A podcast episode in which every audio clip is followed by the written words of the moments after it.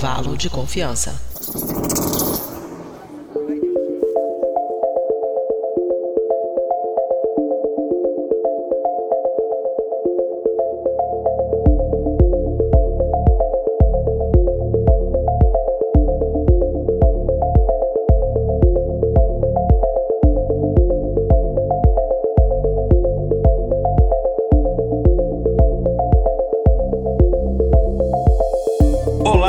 Querido e ouvinte do Intervalo de Confiança, está começando mais um episódio do seu, espero, podcast favorito, o Intervalo de Confiança, uma distribuição uniforme de pensamento crítico. E este é o nosso episódio 195. Olha, estamos cinco episódios chegando no nosso episódio 200. E nesse episódio a gente vai embarcar aqui numa jornada que vai explorar um tema que está cada vez mais presente nas nossas vidas, que é bastante importante, que é essa relação entre idosos e tecnologia. E eu, eu gente decidiu até expandir o episódio, a gente vai falar sobre relação de idosos com qualquer coisa nova, seja música nova, seja estilo artístico novo, enfim, estava falando aqui antes de começar a gravação com os ouvintes que estão acompanhando ao vivo e entre a gente aqui, que a gente resolveu expandir para muito isso e trazer até o lado científico, né? Porque quanto mais velho a gente fica, mais difícil é a gente se adaptar a novidades. E por que que isso é importante, né? Então, a gente vai inclusive explorar como é que as pessoas mais velhas usam tecnologias, qual o impacto que isso tem para as nossas suas vidas, mesmo que você não sendo idoso e tal, e como é que a gente pode,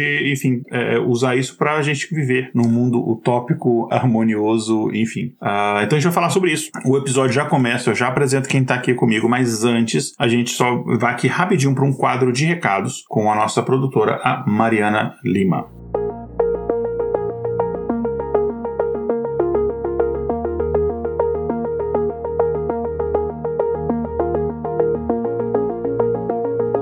Gente, tudo bem? Ansiosos para esse episódio onde vamos falar da relação das pessoas mais velhas com as novidades? Nesse programa, vamos abordar os motivos que nos levam a ficar cada vez mais conservadores conforme os anos passam, seja em relação a visões políticas ou mesmo a tecnologia. Só que ninguém aqui é assim, né? Por exemplo, aposto que todo mundo aqui sabe muito bem usar as redes sociais. Prove isso então e comece nos seguindo. Lembrando, no Facebook, curta a página Intervalo de Confiança. No YouTube, estamos em YouTube youtube.com barra intervalo de confiança. No X, antes chamado de Twitter, siga o perfil iconfpod. No Instagram também estamos como iconfpod. No Twitch, iconfpod. Soletrando é I-C-O-N-F-P-O-D.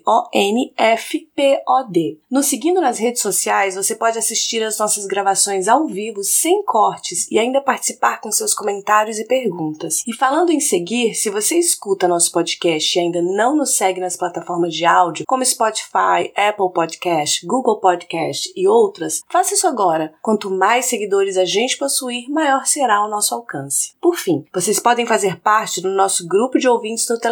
Entra lá no site intervalo intervalodeconfianca.com.br e veja o link para acesso do post desse episódio. Agora, falando desse programa, ele não é feito com o apoio da IBM e nem da Univac. Nosso trabalho só é possível através da contribuição de ouvintes apoiadores como Joe da Silva, que contribuem mensalmente com valores que começam a R$ reais, o que dá menos que 20 centavos por dia. Essa ajuda é que mantém o nosso projeto no ar. Faça como Joe, para quem esse episódio é dedicado e torne-se você também um apoiador da divulgação divulgação científica. Para saber mais, entre em intervalodeconfianca.com.br barra apoie. Bom, por hoje é só, deixa eu ir, tchauzinho!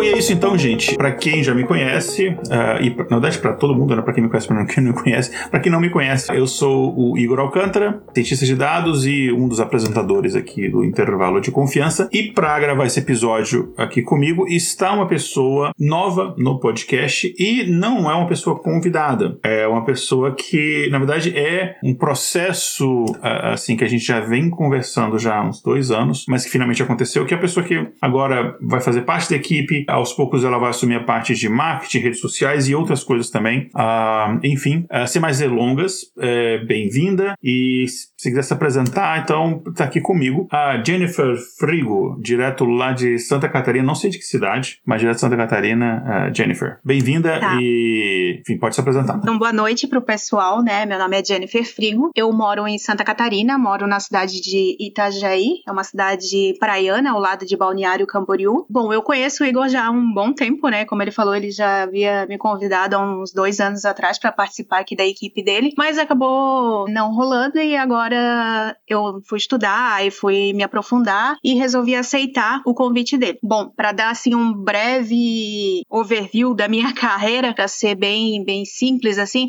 eu sou formada em marketing. Eu tô me formando agora no MBA em Data Science e Analytics pela USP, que inclusive a pessoa que me inspirou a procurar essa bolsa e estudar foi o Igor. Ele, ele não sabia disso, ele ficou sabendo recentemente, mas foi por influência dele. Desculpa, já tô me desculpando aqui.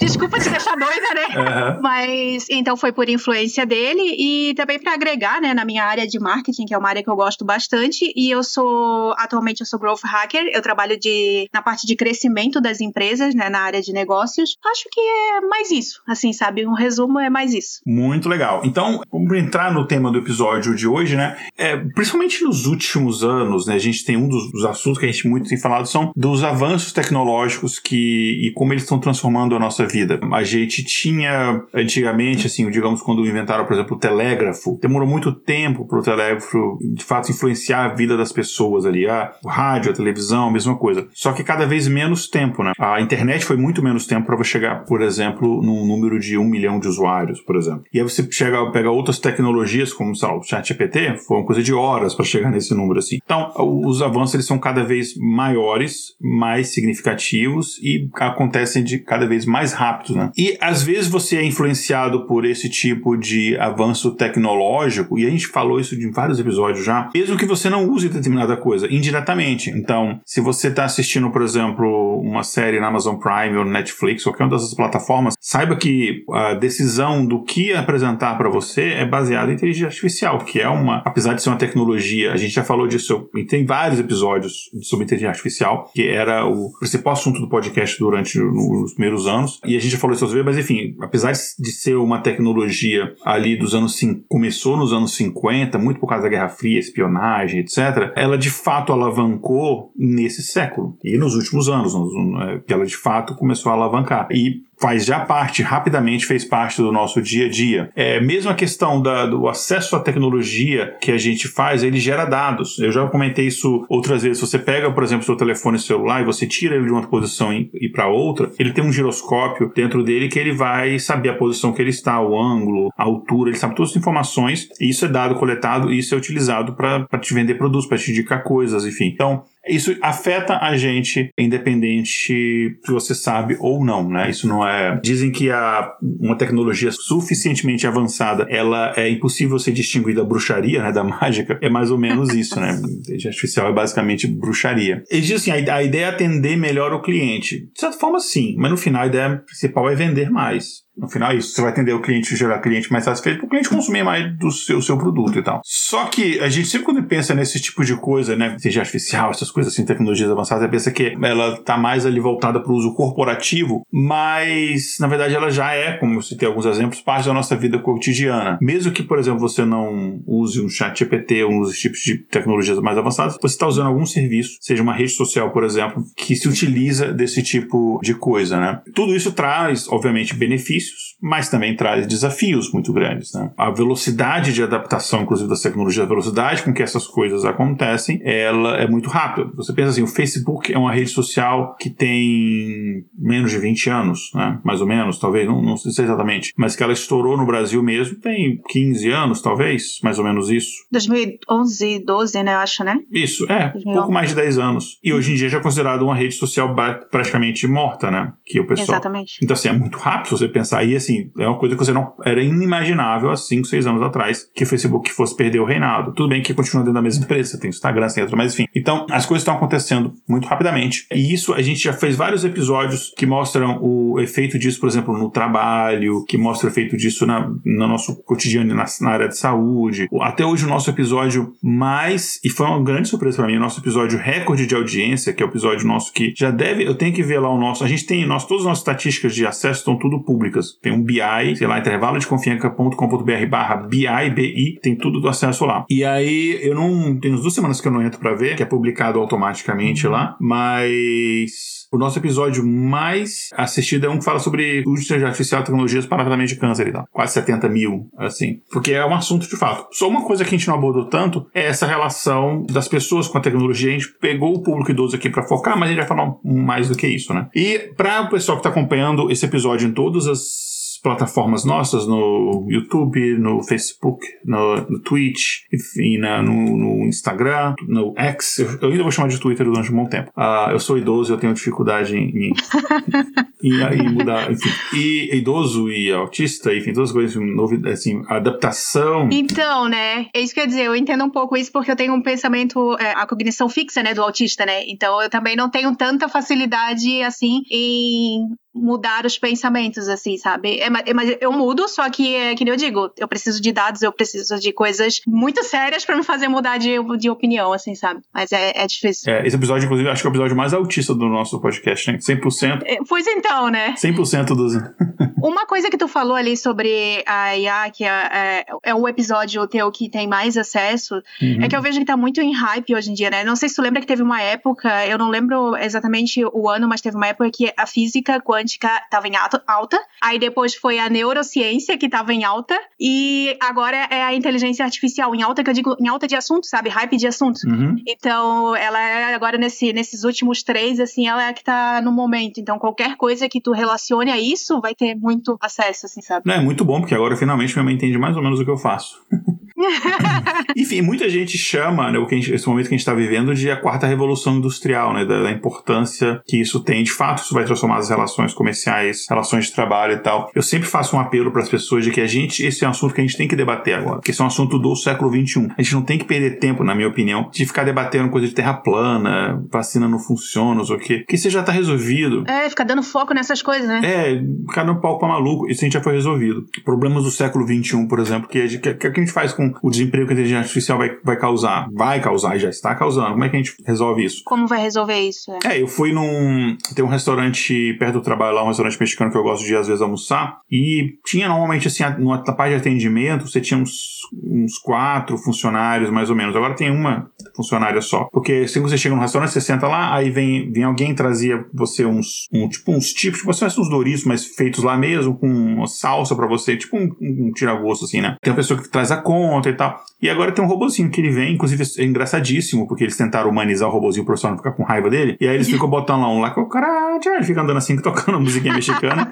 e assim, é cômico. No meu Instagram, acho que eu até botei, acho que eu até botei um vídeo e tal, mas assim, é preocupante pra caramba. Botaram um sombreiro e tal, mas enfim, né, de qualquer forma. E, e mercados também, né? Eu vejo que, tipo, autoatendimento em mercado. é que assim, eu sou uma pessoa que eu sou é, um pouco antissocial. Então eu digo que eu não sou parâmetro, né, de nada. Normalmente porque eu sou diferente nesse sentido, né? Eu tenho uma perspectiva diferente por causa do autismo, mas é, sempre que tem esses autoatendimentos ou atendimento por IA e humanos, eu sempre vou para autoatendimento, é sempre assim, sabe? Eu, eu, eu, particularmente, porque eu gosto mais assim, eu acho mais rápido, mais dinâmico, assim, sabe? Mas enfim, é, eu, é uma tendência agora. Eu era assim, agora eu tô tentando fazer diferente, mas é, mas é um esforço muito grande que eu faço, que eu também prefiro não interagir com seres humanos. Mas, e o cara tem um podcast, né? Mas enfim. mas... Ironias do destino. É igual eu trabalhando com marketing, tipo, não entendo isso até hoje, mas tudo bem, faz parte.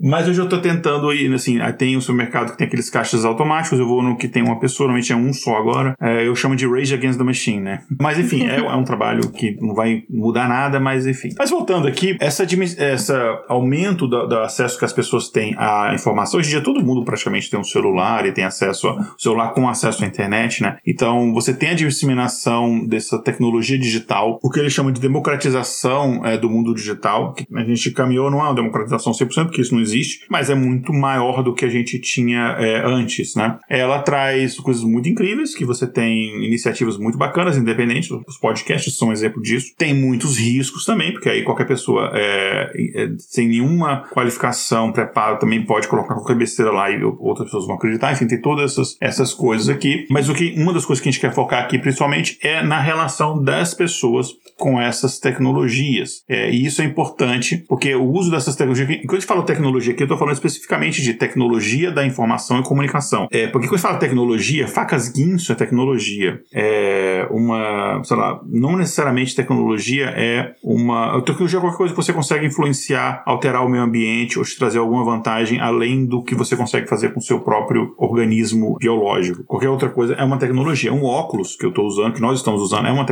também. Então, nesse caso aqui, quando eu falo tecnologia, é só essa questão de tecnologia da informação e comunicação, tá? Celular, computador, smartwatch, esse tipo de coisa. Enfim, a gente tem que educar as, eh, as pessoas não só para utilizar, mas saber utilizar, né? Você tem que, inclusive, educar o comportamento dessas pessoas, é, porque muitas dessas pessoas ela vêm com a mentalidade antiga de que a informação chega até mim através de um processo que existe algum tipo de profissionalismo para filtrar aquela informação, para fazer um fact check, alguma coisa assim. Porque é o que a gente tinha, claro, é, existe viés de tudo isso, não estou excluindo esse caso, mas é o que tinha, por exemplo, na mídia tradicional antigamente, quando eles tinham o monopólio da informação. Você tinha essa preocupação. Os jornais, eles iam soltar uma coisa, ele verificar pelo menos com duas fontes, um bom jornalismo. Hoje em dia, você as redações têm, sei lá, a maioria nem tem um revisor, por exemplo. A notícia aconteceu de manhã, você tem que publicar em uma hora, então você não tem tempo de fazer um fact-check, então sai muita coisa sem verificação, sai muita coisa falsa, enfim. E aí a informação já. Então eles têm que entender como é que a gente utiliza isso. Mas a geração anterior, como ela, ela tinha esse pensamento, ah, chegou aqui no jornal, tá na televisão, no noticiário, é uma coisa que foi verificada, ela acaba naturalmente trazendo isso pro que aparece na internet. Então chega no YouTube, ele tá mostrando aquilo ali, ela, ela racionalmente ela não pensa, não, esse cara verificou essa informação. Ela já assume aquilo dali, claro, tem outras questões, aquilo ali tá de acordo com o que eu acredito, então é verdade. Se não tá, é mentira. Claro, tem outras coisas também. Ô, Igor, só para acrescentar, tem questão de comportamento de grupo também. Como eu trabalho muito com marketing, eu percebo isso, sabe? Por exemplo, se aquela é, informação ela foi disseminada e foi aceita por uma, um grande, uma grande grupo de pessoas e pessoas que eu confio, eu acabo acreditando e não validando aquilo, não fazendo uh, a checagem se é real ou não. Então tem muito disso também. É, eu sou assim, eu sou de uma geração, eu, peguei, eu fui a última geração em que você via ainda que algumas pessoas falavam que era importante você fazer um curso de datilografia porque era uma habilidade importante, independente da profissão que você tivesse. E, e mesmo, por exemplo, o, a própria caligrafia, algumas coisas assim eram habilidades importantes e tal. Mas isso rapidamente, eu já criança, isso meio que não tem tanta. É uma coisa que você vê que não tinha tanta importância assim. Uh, hoje o que tem importância é você ter domínio dessas tecnologias. É o que é, virou quase que uma nova linguagem. Eu, eu, no meu trabalho, a gente fala muito um negócio chamado de alfabetismo de dados, né? Data literacy é o termo em inglês, né? Que é você encarar dados como uma linguagem, uma língua, um idioma mesmo, com a sua própria gramática, com suas regras, com as interações entre as diferentes partes. E isso é um, um conhecimento fundamental tão importante quanto falar um, um, segundo idioma, ou às vezes até mais importante do que falar um segundo idioma. Existe um outro tipo que a gente fala muito pouco, que para muita gente é quase que uma coisa natural, que é o alfabetismo digital, que é você saber utilizar essas tecnologias. E que, dependendo da sua idade, a gente vai para o título do episódio, fica mais difícil. Então, para quem nasceu nos últimos anos, para a nova geração, é automático. Na verdade, o analógico é uma coisa diferente. Eu lembro a minha filha, ela, quando era bem mais. Bem pequenininha assim, e a gente, assim, a gente não fica, ela não tem celular, ela tem 8 anos. Ela não tem celular, ela tem um, o computador que ela usa para coisa da escola. Então, assim, a gente limita o acesso dela a esse tipo de coisa. Não, a gente não deixa o tablet educá-la, né? A gente, como pais, quer educar. Mas ela tem acesso, ela conhece esse tipo de coisa, ela é natural, ela nasceu conhecendo esse tipo de coisa. Então, ela, é, uma vez, isso tem bastante tempo, hoje em dia ela tem acesso a livro físico, esse tipo de coisa, a gente faz questão. Mas no começo ela, bebezinha ainda, ela pegou um livro e ela ficava, tipo, arrastando assim. Bebê, ela nem falava mas ela já tinha essa consciência. Então, é natural. A gente chama essas pessoas de nativos digitais. Isso para eles é natural, Exatamente. não é uma coisa que eles têm que aprender. É como se eles sempre soubessem. Porque aquela coisa que tá sempre aí, ele nasceu, isso já existe, né? E aí depois a gente vai falar um, até um pouco disso, né? Porque a influência disso tem na nossa dificuldade de adaptação para alguma coisa. E aí, só pra, pra gente deixar está estabelecido aqui, existem o que chama das gerações, né? Que isso hoje em dia está bem fluido, porque as gerações estão cada vez encurtando, porque as mudanças estão cada vez mais radicais, né? Mas hoje a gente considera que você tem ali cinco gerações. E aí, dependendo da fonte que você consultar, vai mudar um pouquinho, cinco anos para cá, cinco anos para lá, mas é mais ou menos na média isso daqui. Você tem o que o pessoal chama dos veteranos, que a galera nasceu até ali a segunda, o final da Segunda Guerra Mundial, ou seja, o pessoal que nasceu até 1945. Não, não me olhe com essa cara, eu não sou dessa geração, tá? Eu sou idoso, mas não tanto. Essas pessoas foram influenciadas por um período muito difícil da história do, da humanidade, do Ocidente principalmente, né? Teve a Guerra Mundial, teve a Grande Depressão anterior a isso, né? No período entre as duas guerras. Uh, mesmo depois da, da, Segunda Guerra Mundial, você teve ali a Guerra Fria, enfim, você tem. É um momento muito difícil da humanidade e tal. E aí você vê que essas pessoas, elas. Gente, não tô falando todo mundo, tá? Mas isso aqui, falando assim, um, comportamento é da maioria. Obviamente tem as exceções, cada indivíduo é um indivíduo. Mas eles têm muito essa, sua característica de, de é, respeitar a autoridade, respeitar a hierarquia. Eles têm muito isso daí. Daí você tem a geração posterior, são a geração dos, dos filhos dessa geração, né? Que já nasceram num período pós-guerra, num período de muito otimismo no mundo, que são o que eles chamam de os baby boomers, né? Que nasceram ali depois da Segunda Guerra Mundial, então depois de 1945 até os anos 60. Pronto. Então, essa os baby boomers, né, eles são aquela geração paz e amor que fundaram o movimento hippie, a geração, por exemplo, que os, os Beatles são dessa geração, apesar de você pega, você pega, sei lá, a geração do rock, Woodstock, Woodstock, essa galera. ah, o Beatles, ah, mas o John Lennon, no John Lennon nasceu em 44, mas enfim, ele já ele tinha uma mentalidade um pouco à frente, como eu falei. Depende de indivíduo para indivíduo. Aí você tem a minha geração, que é a geração X de Xuxa, que é o pessoal que nasceu ali no.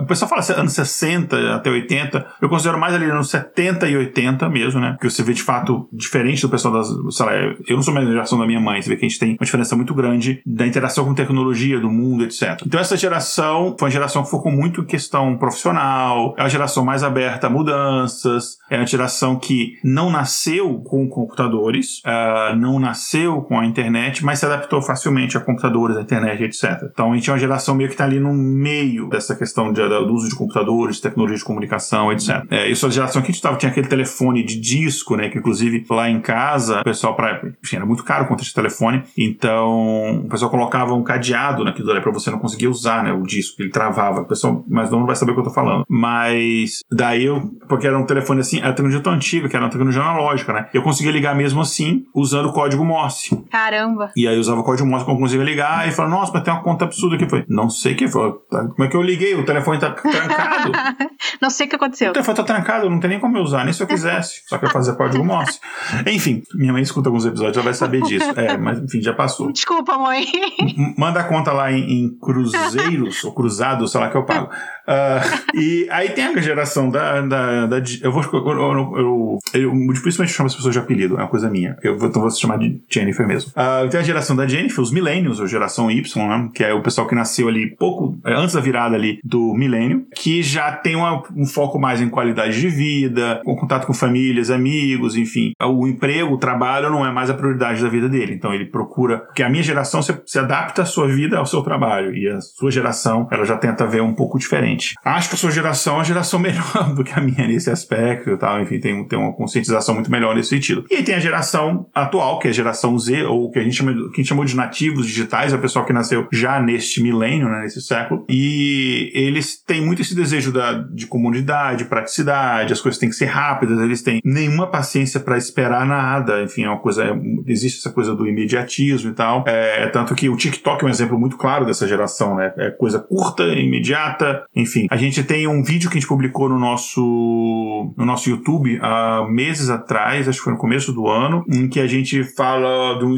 em que eu, a gente falou um vídeo curtinho, 10 minutos, eu acho, em que a gente fala que essa impaciência dessa nova geração se reflete como as músicas são feitas. Então tem um estudo que a gente apresentou lá que mostrou que o tempo, por exemplo, das introduções das músicas, que é basicamente é o tempo que vai do início da música até chegar ao refrão, ele tá diminuindo tanto que agora em média ele tá em coisa de 8 segundos, porque muitos artistas de sucesso estão fazendo música pensando inclusive no TikTok. A música tem que ter um trecho de tantos segundos que vai caber no TikTok, o pessoal vai fazer um corte, não sei o quê. Então, as músicas estão mais curtas, elas. Música, tem música que já começa no refrão, ela nem tem nem introdução, não sei o quê. Imagina, um, uh, Shining on a Crazy Diamond do, do, do, do Pink Floyd, que tem a introdução, acho que são oito minutos e meio. Cara, já, hoje em dia jamais. Não, eles não. Não, eles não. E, e engraçado que, o, o Igor, é, é só pra acrescentar, é engraçado que, assim, ó, é, no marketing a gente diz que se tu não consegue se comunicar hoje em dia com frases curtas, tu, tu já tá obsoleto, assim, sabe? Uhum. Se não consegue fazer todo um, um, um, uma, uma, síntese, assim, muito curta, tu já tá obsoleto. Os vídeos, antigamente, por exemplo, do YouTube, é, que eram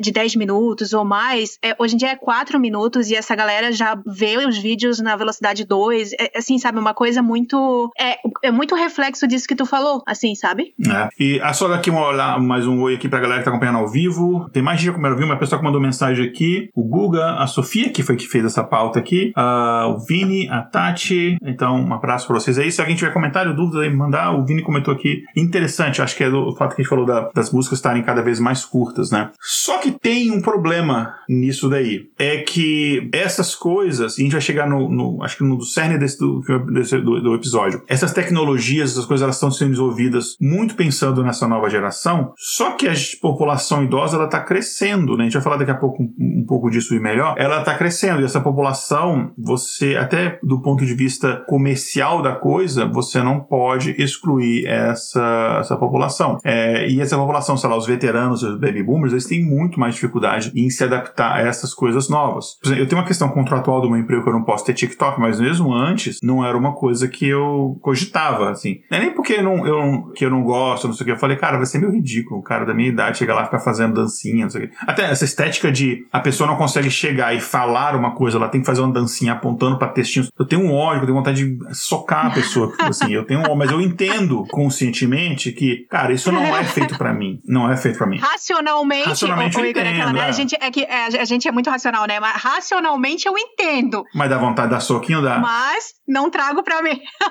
não, e nem, é o pessoal que nem sabe dançar, é umas dancinhas preguiçosas, não é nenhuma dança bem, né? É umas dancinhas. Uhum. mas eu não vou fazer aqueles velhos. Porque na minha época tinha o balé de Bolshoi. Não vou fazer esse tipo de comentário, não. É, eu, tento, eu, sou um, eu sou um velho, mas eu tento vencer a minha velhice.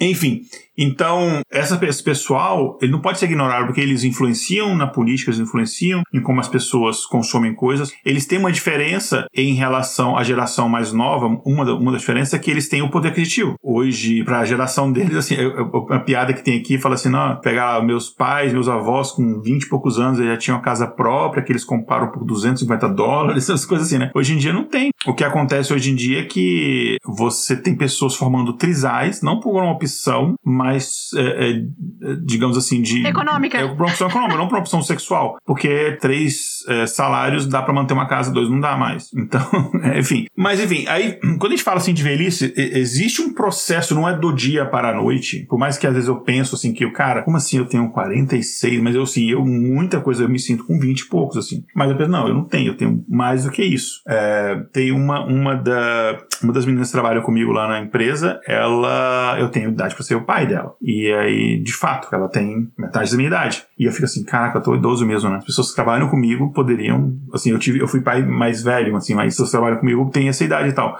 Mas não foi do dia pra noite. Isso foi acontecendo. Então, o que que é o, o, o processo de envelhecimento? Quando a gente fala de envelhecimento, né? É, falando humano especificamente, você tem que entender que não é só o envelhecimento do corpo. Você muda várias outras coisas. Algumas coisas mudam muito pouco, mas você muda várias outras coisas. É, você muda a questão biológica, obviamente. Quando eu era, quando eu tinha meus 14, 15 anos, eu caía, sei lá, eu caí do primeiro andar do prédio, eu só limpei aqui e fui para aula. Hoje em dia, eu fico uma semana sem conseguir andar porque eu olhei muito rápido para a esquerda. Tipo, então, claro, a, a, parte biológica ela muda mesmo, uh, mas também a parte social, a parte psicológica, questões culturais, a sua interação com, com outras coisas, tudo isso vai mudar. São as coisas que a gente vai falar aqui. Mais para frente a gente vai explicar assim, né, a ciência por trás disso, né? Porque e tem número, tem um número específico, tem uma, uma faixas etárias que você, como é que isso vai mudando, já explicar, tem uma explicação até estatística disso bem interessante, vou falar, então fica aqui aqui, que a gente vai falar sobre isso. Mas enfim, a gente, essa divisão que a gente faz entre, sei lá, infância, adolescência, é, vida adulta e, e velhice, ela é de certo ponto, ponto artificial, né? Porque não tem assim, tipo, não é tipo uma faculdade, você chegou e tem um dia que você recebe um diploma, agora eu sou velho. Não é, né, tipo, ah, eu botei um crocs com meia e fui na padaria. Então agora oficialmente eu sou, não cheguei nessa fase. Mas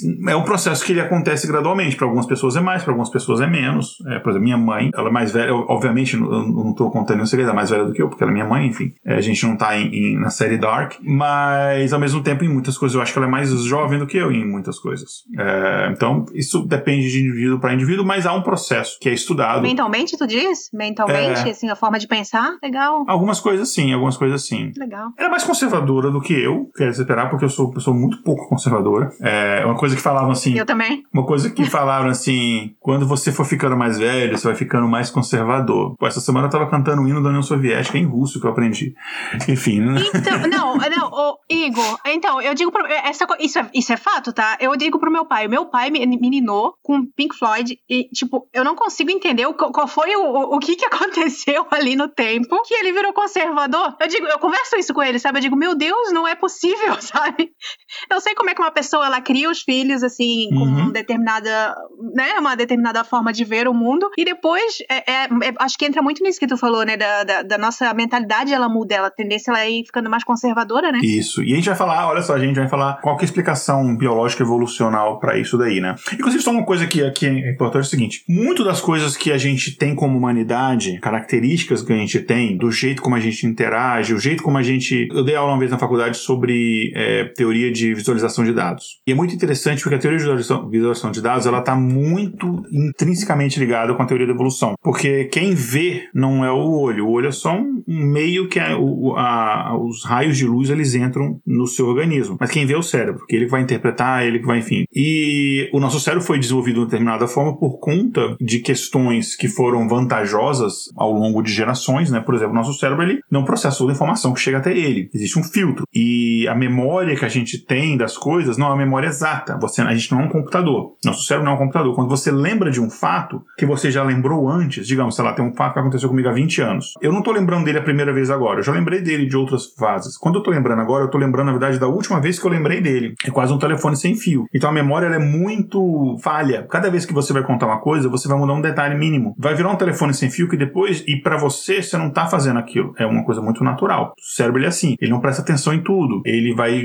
quando você tá lendo um livro muito concentrado, por exemplo, e alguém fala com você, o seu ouvido não deixou de funcionar, não deixou de captar as ondas sonoras, mas você parece que não ouviu, porque o seu cérebro teve uma decisão de ignorar. Por quê? Porque era vantajoso antigamente, quando nós éramos australopitecos, não sei o que lá, enfim, antes de sermos homo sapiens, era vantajoso você economizar energia, porque a gente não tinha comida todo dia. Então o cérebro se desenvolveu assim. Então, várias características que nos deram vantagens evolutivas, e quando eu falo vantagem evolutiva é me colocou em melhores condições de reproduzir. É basicamente é isso, e passar o meu DNA para frente. Essas coisas, elas elas me deram vantagem, por isso elas foram continuando a existir e existem até hoje. Coisas que não eram vantajosas, que eram uma desvantagem, elas deixaram de existir porque as pessoas que tinham aquelas características não deixaram descendentes ou deixaram poucos descendentes e aquilo deixou de existir. Só que tem um negócio que a gente chama de o grande filtro, que chama-se idade reprodutiva. Esse filtro evolucional, ele te filtra até a idade de você reproduzir. Coisas que acontecem após essa idade, elas não passam pelo filtro, porque você já passou seus genes para frente. Câncer. Por que que câncer não passou por esse filtro? Porque normalmente com algumas exceções, o câncer você só tem depois que você já teve filhos. Então, qualquer tipo de DNA mais propenso a ter determinado tipo de câncer, você já passou para outras gerações. E a nossa dificuldade de adaptação é uma dessas coisas. A gente tem uma dificuldade, uma facilidade muito grande de adaptação até uma determinada idade. Depois que a gente reproduziu, para a natureza, a gente não tem utilidade reprodutiva mais para a natureza, não para nossa família, não para a sociedade, tá? Que fique claro. Sim, sim. Então a gente não passa por isso. Então por isso muitas dessas coisas não passou por isso. Assim, você consegue e até pelo fato da gente cuidar dos idosos, né? Coisa que outras espécies de animais, tipo assim, um leão, o, leão tá idoso ali, ele se fode aí, amigão, tchau. E é isso aí, entendeu? E aí ele vê tanto que são aqueles leões mais perigosos de atacarem pessoas, que ele fica um leão solitário e aí ele não consegue mais pescar, caçar uma, caçar, pescar, caçar uma zebra ele vai pegar uma pessoa, que a gente não, a gente não corre, a gente não pula, a gente não enxerga, a gente faz tudo ruim, assim, né? Mas isso é outro assunto. Então, gente... só pensar que essas características de dificuldade de adaptação, isso aqui e tal, é também porque a gente não passou por esse filtro, é, essas características não passaram pelo filtro da, da evolução. Ô, Igor, acho que a única coisa que a gente tem de vantagem é essa questão da inteligência e de trabalhar em grupo, né? Uhum. De, é, é, a única coisa que dá vantagem pra gente, porque o que tu falou ali, meu Deus, a gente é ruim pra isso, a gente é ruim pra um monte de coisa, mas essa, a questão de inteligência e trabalhar, se organizar em grupo é o que nos dá vantagem. Exatamente. Sobre as outras espécies. E aí, enfim, como, tava, como a gente falou no começo, né, a população idosa, ela tem aumentado, e a partir dos anos 70 você vê isso, esse aumento cada vez mais proeminente. O Brasil, ele, ele enfim, tem várias questões. isso é um, um, efeito global, mas pegando no Brasil especificamente, você tem, por exemplo, a migração da população de áreas rurais para áreas urbanas, onde você tem mais acesso, por exemplo, a serviços de saúde, é, e outras coisas que permitem que, por exemplo, pessoas vivam mais tempo. É, se você tem uma doença grave, você precisa ir para o hospital urgentemente, você mora numa área rural, é muito mais difícil, a chance de você morrer, por exemplo, é maior, e a chance de você chegar na idade adulta e velhice é menor. Então, isso ajudou a melhoria mesmo do estilo de vida das pessoas, enfim. Você tem, por exemplo, campanhas de vacinação bem executadas durante anos, reduz a mortalidade infantil, mais pessoas estão vivas e podem chegar à fase é, adulta e a velhice. É, você tem aumento por conta disso, né, da, mesmo da expectativa de vida, e isso é um fenômeno global. Além disso, existe um negócio chamado capitalismo que também contribuiu para isso, que você tem mudanças econômicas, é, está mais caro você fazer determinadas coisas, você tem uma casa, é mais caro, as pessoas estão vivendo cada vez em lugares menores, e até mesmo os carros, né, foi um motivo de, dessa mudança. Tem um estudo recente que mostrou, por exemplo, nos Estados Unidos, as famílias estão ficando cada vez menores. Era comum você ter pessoas com quatro, cinco filhos ou mais. Agora, famílias, a maioria das famílias tem um ou dois filhos, no máximo. Poucas famílias, uh, famílias você pega famílias, por exemplo, de, de milênios para frente, é muito raro você ver alguma família com três filhos, por exemplo. E um dos fatores não é só o econômico em si, porque é mais caro você alimentar tantas pessoas, e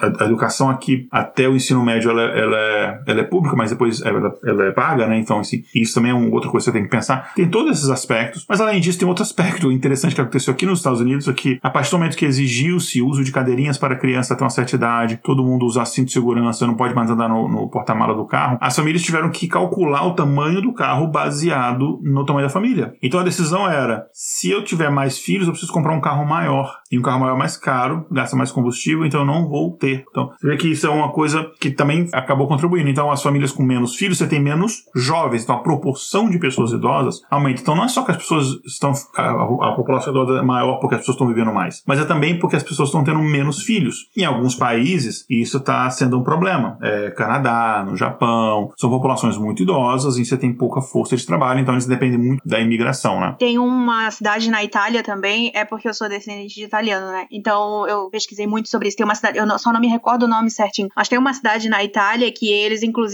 incentivam as pessoas, os jovens, a irem morar lá, porque a cidade praticamente deixou de existir, assim, sabe? Eles já, tem, já fazem estudos assim em cima disso, dizendo que a cidade, se não trouxerem pessoas para lá, a cidade praticamente já deixou de existir. Então, trazendo um pouco dessa, dessa situação que tu falou, né? Sim, sim. E de acordo com. Trazer alguns dados aqui, porque a nossa galerinha gosta de dados, de acordo com o Observatório Nacional da Família, isso aqui são dados de 2021, a expectativa de vida no Brasil cresceu bastante, né? Ela saiu nos anos 40, que era de 45 anos, 45,5 anos, bem baixo, né? Para 76,6 anos em 2019. Estou falando aí período pré-pandemia. Além disso, dados do IBGE, né, que é o Instituto Brasileiro de Geografia e Estatística, de 2020 revelam que a expectativa de vida de homens aumentou de 72,8 para 73,1 anos. Então você vê aí três meses, mas é um aumento, né? Enquanto as mulheres passou de 79,9 para 80,1 anos. Então, assim, se você pegar ali, é um aumento de 80%, né? Dos anos 40 até agora e tal, né? E projeções. As projeções é sempre muito difícil, mas enfim, projeções você saber acertar, né? Uh, mas projeções indicam que até 2035 e nossa, tem muito tempo. Não é muito tempo assim, é 12 anos menos. Até 2035, mais de 20% da população brasileira vai ser composta de idosos. É muita gente. Além disso, um relatório da World Population Prospects, de que é enfim, o órgão das Nações Unidas, de 2022, ele destaca que a expectativa de vida no mundo inteiro vai atingir atingir uma marca de 70,8 atingiu na marca de 70,8 72,8 anos em 2019 e se você comparar com 1990 é um aumento de quase 9 anos e até metade deste século estima-se que o número de pessoas com mais de 65 anos será mais do que o dobro do número de crianças menores do que 5 anos. Então, crianças da primeira infância vão ser metade da população de idosos. É, e claro que isso muda a forma como as empresas pensam produtos, a interação, muda tudo, né? E aí, tenho uns amigos que eles fazem uma brincadeira que não importa qualquer fato aleatório que você traga, inclusive já me, até me desafiaram a fazer um episódio só, só que não tem nada a ver com intervalo de confiança, só disso que é falar assim, não importa o que a gente fala, qualquer coisa, você vai fazer um link, você consegue fazer um link com Beatles. Então deixa eu fazer um link com Beatles. Uh, os Beatles, nos anos 60, eles inauguraram uma coisa chamada adolescência. Como assim? Não havia um pensamento de produtos, de serviços para um público adolescente e jovem. Você tinha, você pensava na, na criança, que inclusive é uma coisa que foi na geração anterior a eles foi que mudou, porque antigamente assim, você fazia, é, não existia comercial de brinquedo, por exemplo. Os pais iam ver os brinquedos, davam para as crianças, as crianças nem iam fazer as compras. Depois que começaram a pensar, vamos fazer um comercial para focar nas crianças. E aí, depois, é, com os Beatles, que começou a se pensar assim, ah, pô, tem esse público aqui que tem um gosto específico, né? E não havia, os Beatles que trouxeram essa coisa por conta de, de, do sucesso que eles fizeram naquela parcela específica da população. Da mesma forma, o aumento da população idosa exige que comece a se pensar muito de coisas especificamente para esse público, que não é apenas, sei lá, crédito consignado, né, que é acho, basicamente os poucos produtos que pensa para idoso, tem mais coisas em relação a isso, né? Enfim, uso de tecnologia de comunicação, a gente vê ali desde os 50, 60 e tal, mas de fato foi é, nos anos 80, 1980 para cá, que isso começou a aumentar e a pandemia acelerou bastante isso, porque o fato de você ter que ficar em casa, muitas pessoas de maior idade começaram a utilizar redes sociais para comunicar com os familiares, que não podiam visitar os familiares que estavam estava em lockdown, ou para trabalhar, porque você tinha que, tá, tinha que usar o Zoom, Teams, etc., para trabalhar. A, a, a, frase mais famosa de 2020, depois de vacinas, não sei o que, pandemia, era: seu áudio está mudo, o microfone, seu microfone está desligado, esse tipo de coisa, enfim. Então, esse tipo de coisa acelerou bastante. Você vê mudanças, a pandemia mudou muita coisa, né? A relação de trabalho hoje em dia é muito mais comum, trabalho remoto, do que antigamente. Você tem, a gente tem cliente nosso aqui, por exemplo, que tinham prédios, assim, de, acho que um prédio de quatro andares, e eles estão vendendo esse prédio, estão indo para um local de um andar, porque a maior parte dos funcionários estão trabalhando remotamente. É, então isso mudou. E, claro, voltando aqui,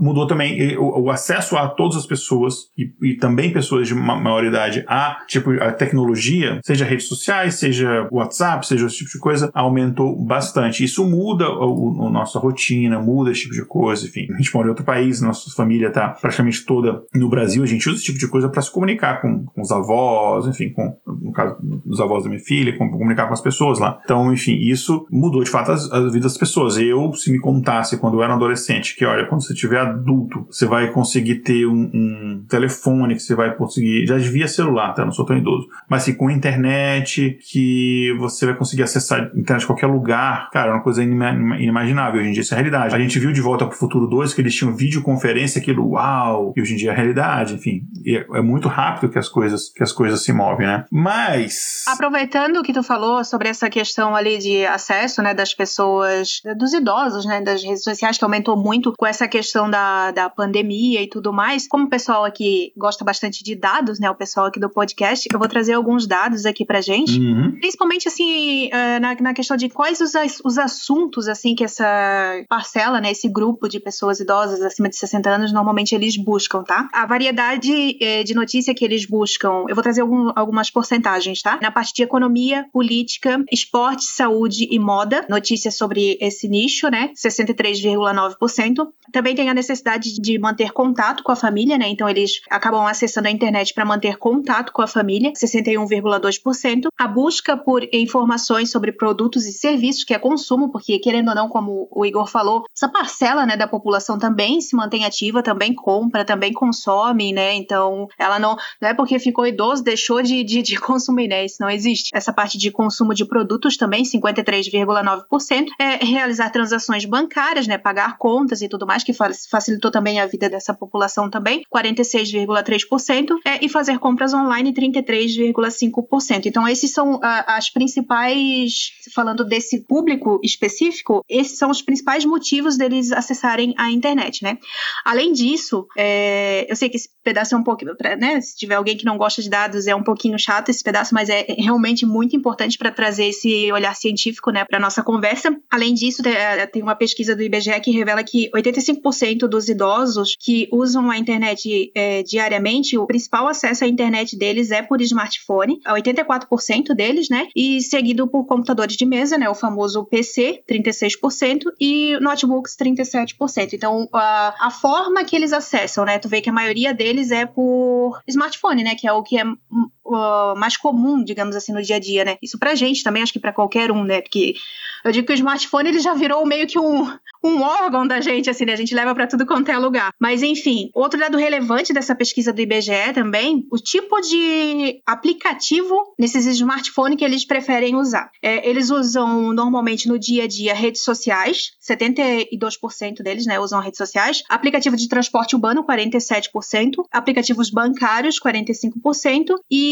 os aplicativos de mensagem, como WhatsApp, é, são os mais utilizados. A maior adesão é de aplicativo de WhatsApp, é 92% da adesão para esse público. O Facebook fica em segundo lugar, como 85%, e o YouTube com 77%. Uma coisa interessante trazendo esses dados é que isso reflete muito, muita coisa que aconteceu, né, na, na no, no, passado, assim, num passado recente, essa questão de como esse, esse público em específico, ele é muito aderente a esse, seja o WhatsApp, seja o Facebook, seja o YouTube, ele se informa por esse meio, né? Ele não vê mais notícia, ele não busca mais notícia, ele se informa e aquilo, como o Igor falou no início, é aquilo se transforma para ele uma fonte inquestionável de, de notícia. O que ele recebe por ali é uma coisa que é natural e é uma coisa que é real, né? Segundo para eles, né? Digamos assim. É, e até o próprio acesso à internet né, era menos de 50% nessa população idosa, hoje é mais é, praticamente mais de 60%, né, dependendo do, do estudo de pesquisa. Então, assim, de fato, isso está aumentando bastante. Mas mesmo assim, ainda tem barreiras né, em relação ao acesso dessa população a esse tipo de tecnologia, né? Enfim, você tem. Uh, primeiro que, assim, é uma geração que cresceu muito no modo analógico, eles têm que mudar para o modo digital, isso é, gera um certo desconforto, é um desafio de fato para essas pessoas. Toda essa experiência nova dessa área digital, dessa forma de se comunicar, é, é diferente. Um exemplo, e até coisa mesmo de, de, de etiqueta e ética usar as ferramentas, né? Eu sou uma geração já, eu pelo menos acho que é de bom tom, eu não ligo para uma pessoa assim do nada. Eu mando uma mensagem, eu posso te ligar? Aí a pessoa, não, beleza. Aí eu ligo. Eu só ligo se de fato houver uma necessidade extrema que eu não consigo resolver através de uma mensagem. Uma geração anterior à minha, eles ligam direto. Você toma até um susto, assim, ah, meu Deus. Uh, porque era como se fazia, você não tinha essa opção antigamente é, de mandar uma mensagem, você tinha que ligar para a pessoa, né? E aí você normalmente atendia a ligação, você nem sabia quem era, não sei se tivesse um aparelho chamado Bina, que falava quem que é estava ligando, você não nem tinha como saber que estava ligando, né? Mas assim, é, essa, essa questão da dificuldade, mais uma vez, dificuldade de adaptação a coisas novas é uma coisa que a gente vai falar, o, o ponto de vista científico em relação a isso, mais lá e caminhando para o final do episódio, né? Outra coisa é que essas, as interfaces desses ambientes digitais ou dos aplicativos do jeito que elas são projetadas, elas são projetadas não de propósito, mas elas, elas são projetadas de uma forma que criam desafios para essa população idosa, né? Porque essas interfaces são criadas de uma forma que não levam em que, questões de acessibilidade, muitas vezes. Às vezes até leva a questão de acessibilidade, sei lá, para uma pessoa com uma pessoa cega, por exemplo, mas não para uma pessoa idosa, que é uma coisa é, é interessante isso, né? Ou mesmo pessoas não proficientes em, em, em tecnologia. Porque, sei lá, você que está acostumado com determinada coisa, você sabe a posição dos botões, a coisa e tal. Para quem não tá, ela tem que aprender aquele tipo de coisa. É mesmo pegar a minha geração, por exemplo. Você pega o, o ícone do botão salvar, você é um disquetinho, você sabe o que é, eu, eu, eu usei disquete, então eu sei o que, que é isso. A geração mais nova, eu tenho um filho que ele viu um, um disquete, que eu, tinha, eu achei uns disquetes antigos meus, que obviamente nenhum deles funciona mais. Eu nem tenho como ler também esses disquetes, não tenho mais aparelho para ler. Achou uns disquetes. Nem sei se funciona. nem sei se funciona. E ele achou incrível. Ele achou que eu tinha pegado a impressora 3D e feito com um objeto de decoração, imprimido o ícone de salvar. Ele que bonitinho. foi do contrário e tal, né? Exatamente. Porque, mas é, é a coisa. É, porque a minha, a minha geração veio desse, desse, dessa. com esse tipo de, de tecnologia, né? Então as interfaces não são construídas para essa geração, né? E uma coisa que pouco se fala é que essas tecnologias elas são baseadas na capacidade de você ver bem, você ouvir bem, você ler. Tá. Só que com a população, vai, conforme você vai ficando com mais idade, você escuta pior, você a sua visão está pior, e aí esse tipo de, de interface ela não é tão amigável mais para você. Isso gera uma barreira, é uma dificuldade que você tem. E outro ponto é o seguinte: essas tecnologias, na sua maioria, são tecnologias feitas por jovens. Então a pessoa que desenvolveu, ela tem a perspectiva de uma pessoa jovem fazendo aquilo, ou uma jovem, jovem adulto, né? Ela não consegue se colocar no local de uma pessoa idosa. E normalmente nos grupos de, de teste, você não tem pessoas idosas testando. Que, que há, né? E aí você tem esse tipo de dificuldade. É. Que, os QAs. Uhum. Você não tem, é, você não tem. Enfim, com, você vai evoluindo, né? Você vai mudando a, a, a sua capacidade de, de, ver, de enxergar, não sei o quê, e aí você tem esse problema. Também, muitas das interfaces exige a capacidade de toque, né? Sua interface de toque. Você aumentar e reduzir um ícone, você faz com seus dedos, você faz a partir de toque, né? Ou até multitoque muitas vezes, né? Só que você tem uma mudança também na pele das pessoas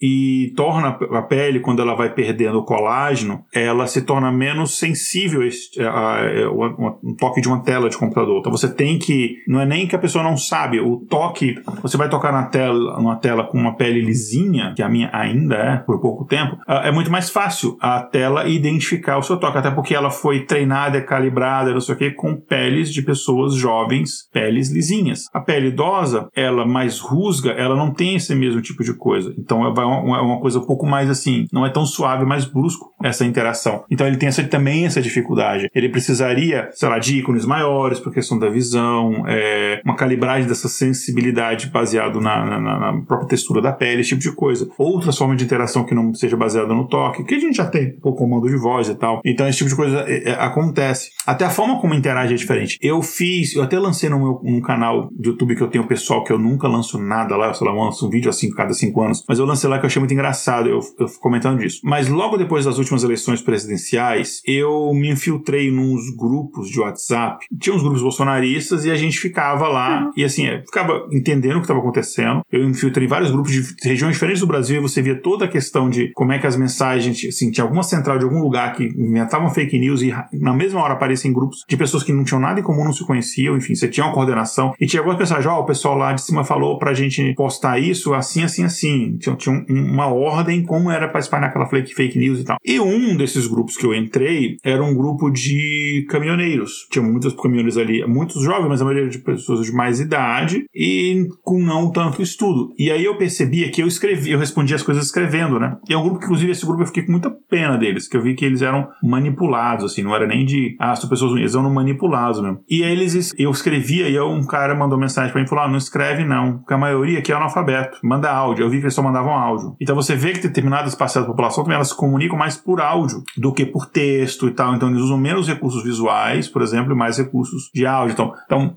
eu coloquei no meu embalagem de pessoas idosas porque você vê que pessoas idosas também, não por esse motivo, mas para a questão da visão, porque a letrinha lá dos WhatsApp é pequenininha e tudo, eles comunicam mais por áudio também por conta disso. Até porque eles também têm a cultura de estar muito acostumados com o telefone. Ele vê aquilo como um telefone, a gente vê como um pequeno computador, né? Eles veem mais como um aparelho de telefone que tem coisas a mais, né? Ah, sim. O, o Igor, eu já queria até entrar num, num, num assunto uh, assim, interessante nessa questão. Eu não sei, eu posso entrar já no assunto da fake news, é que aproveitando já esse, Só essa tua fala. uma última coisinha aqui, aí a gente já fala da, das, das fake news. É, tá, é existe também um medo deles em relação à tecnologia, né? Porque eles estão acostumados, por exemplo, é, é uma geração que. E, e, de fato, você, você tem que ter receio em relação a, sei lá, fazer compras online, tipo de coisa. Você tem que ter, você tem que se preocupar com a sua segurança. Mas eles são, por um lado, eles são muito mais receosos a esse tipo de coisa, de cair em golpes online e tal. Mas por outro lado, eles são muito mais propensos a cair nesse tipo de golpe também. Eles têm um medo por um lado, mas são muito fáceis de enganar por outro. A grande parcela das pessoas que caem nesses golpes virtuais são pessoas de mais idade, que têm por conta do pouco conhecimento que eles têm de tecnologia. Então, qualquer conversa fiada, qualquer papo que você manda ali, ah, você tem que tirar foto do seu cartão, porque senão, pra gente bloquear, eu sou do banco, não sei o que, a pessoa vai acreditar naquilo dali. E daí a gente entra, né, que essas mentiras é, disseminadas pela internet acabou muitas delas criando essa. gerando esse termo, né? Que eu acho que em português a gente tem um termo muito bom para isso, que é caô.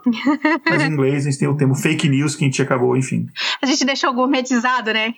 pois é. É. Mas então, em relação a isso, eu quero trazer até uma, uma, um olhar um pouco mais assim da minha área de atuação, porque o que, acontece em relação à fake news, né, a famosa desinformação da, da sociedade, ela pode atingir, na verdade, diversas áreas, não especificamente os idosos, né? Mas, é, como a gente percebeu que o que eles mais usam ali são os aplicativos de WhatsApp, Facebook, enfim, eles se informam pelo YouTube, eles se informam dessa forma, abaixa também é, a questão de.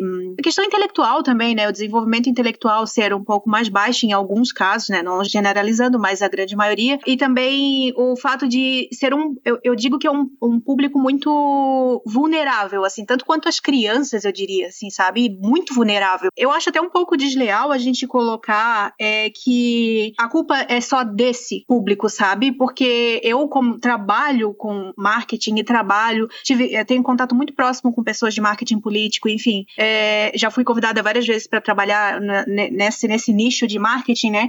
E eu sei como as coisas funcionam por trás, entendeu? Então, é, é um pouco até desleal e, e essa questão da, da, da, manipulação e tudo mais, ela acontece direcionada para isso, entende? O, tanto os boots, né, em redes sociais e tudo mais, os perfis que são muito semelhantes aos idosos para eles se ter aquela semelhança, né, de contatos e tudo mais, aquilo vai acabar furando a bolha dele de pessoas que ele confia, sabe? Vai furar a bolha dele familiar, porque ele recebe a notícia pelo WhatsApp ou pelo Facebook da família que furou aquela bolha dele por IAs boots semelhantes, assim, sabe? Então é uma coisa bem arquitetada mesmo, ele é justamente para isso. Por isso que eu digo que é até um pouco desleal, sabe? Porque por mais eu estudando isso, eu me preparando, às vezes a gente até acaba caindo nessa, nessa questão de fake news, né? Porque eu sempre tenho muito de validar as informações, eu sempre tenho muito isso. Eu só acredito mesmo depois que eu validar, checar as fontes e tudo mais. Mas eu já estudando, né? Eu estudando e tendo todo esse conhecimento por trás, sabendo como funciona tudo por trás, né? Sabendo que é tudo mesmo realmente arquitetado para, por exemplo, assim, eu quero atacar, falando mais no sentido de política, né? Porque eles se informam, como a gente viu, economia, política, é um assunto que eles se informam. Quando eu quero atacar, vamos por assim, meu lado oposto, isso é de todos os lados, tá? Não é só de Bolsonaro, não é só de. É de todos os. de Lula, é de to, isso é de todos os lados. Quando eu quero atacar o meu oponente, eu vou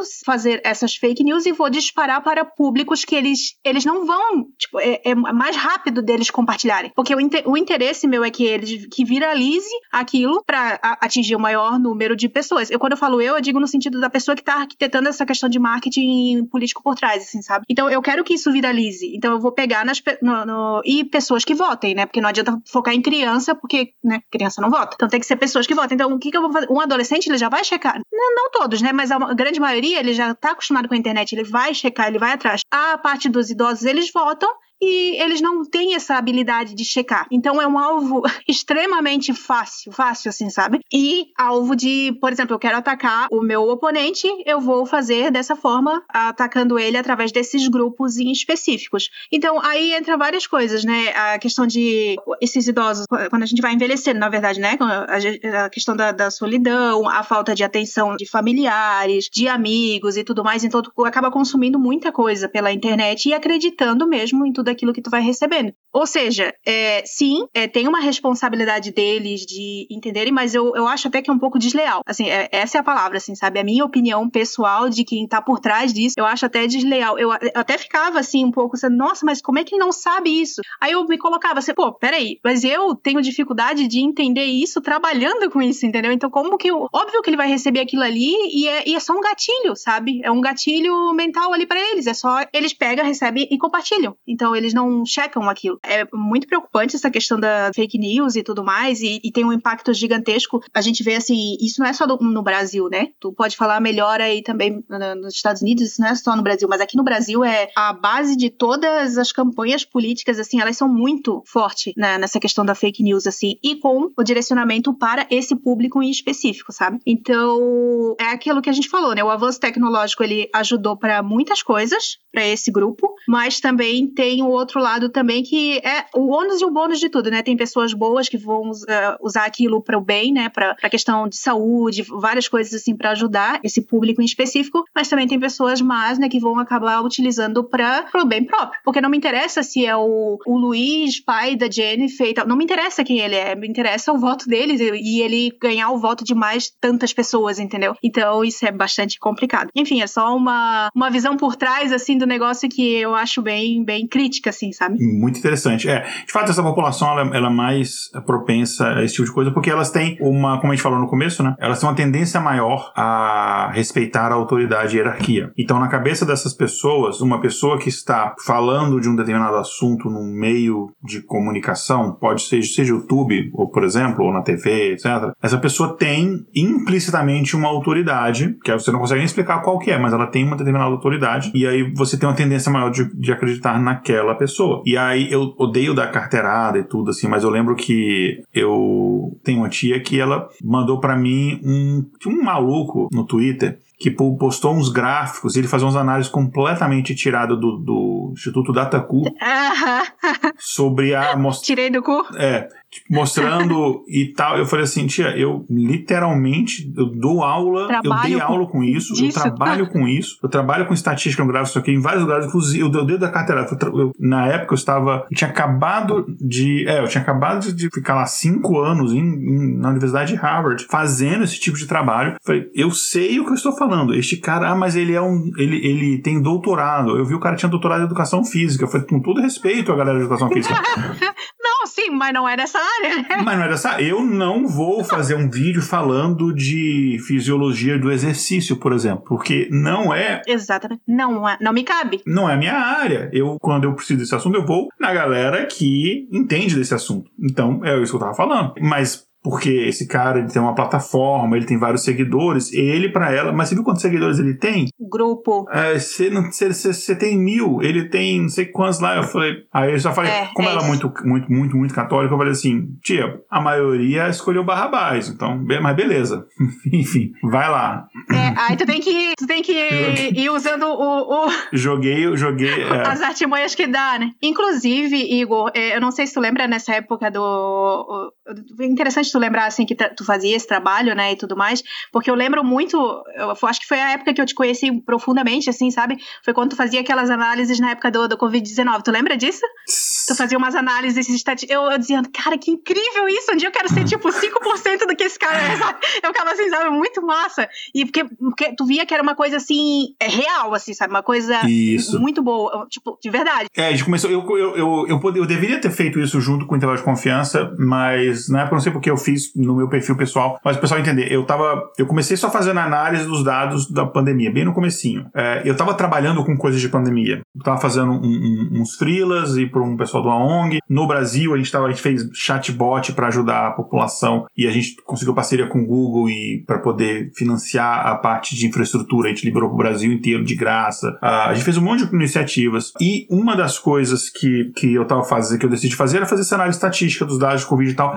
Aí o ponto que eu cheguei assim, quando a gente passou alguns meses, a gente tinha dados o suficiente, eu comecei a fazer previsões. Eu comecei a fazer na, no Brasil, olha, uh, nas próximas duas semanas, essa aqui é a expectativa de número de casos, número de mortes, ok? Aí depois eu comecei a fazer por estado. Aí depois eu fiz um algoritmo, eu fiz por todas, todas as cidades do Brasil. Cidade por cidade, todas as cidades do Brasil. Aí a gente fazia estati a, toda a previsão e tal. E aí, cara, gente, era coisa de 88, 90% assim de, de acurácia o, o que a gente conseguia fazer. E foi, era, era para informar a população e tal, o pessoal, o pessoal entender, ó, isso aqui é sério. É, foi antes de é. vacina e tudo, né? Ó, isso aqui é sério, não é uma brincadeira, não é uma gripezinha e tal, enfim, foi mais nesse, nesse sentido. Mas vamos, eu prometi que a gente ia falar sobre a parte da explicação científica. Por que que quando, conforme a gente vai ficando mais velho, é mais difícil a gente se adaptar? Eu vou falar um, um conceito aqui que a gente já abordou no episódio antigo, mas é um episódio só, esse aqui é o episódio 195, né? Foi o nosso episódio 28, ou seja, tem muito tempo. Então, assim, ninguém vai lembrar disso mais, então vamos trazer aqui. Eu não vou aprofundar na parte, porque o episódio 28, aí eu vou falar da parte até estatística, matemática da coisa. Eu não vou entrar tão profundamente, se quem quiser se aprofundar mais nesse assunto, pode ir no nosso episódio 28. Não fala só sobre isso, é um episódio que a gente fala como é que a gente toma decisões. É basicamente isso. Aí tem várias, é, várias coisas, tipo assim, como é que eu vou escolher um apartamento, um não sei o quê, papapá. E uma das coisas é isso daqui. Vocês vão entender onde eu vou chegar com isso aí. Bom, vamos pegar aqui uma questão que é das mais importantes nos casais modernos. Qualquer pessoa que tem um relacionamento, um casamento, um namoro, enfim, uma das coisas mais importantes, que é o seguinte: chegou ali de noite, tipo agora, a gente tá gravando aqui à noite. Bateu aquela fominha, o cara tá com preguiça de cozinhar, vamos pedir algo para comer, né? Um, sei lá, iFoods, Uber Eats, inclusive fica sugestão dessa galera para patrocinar a gente aí.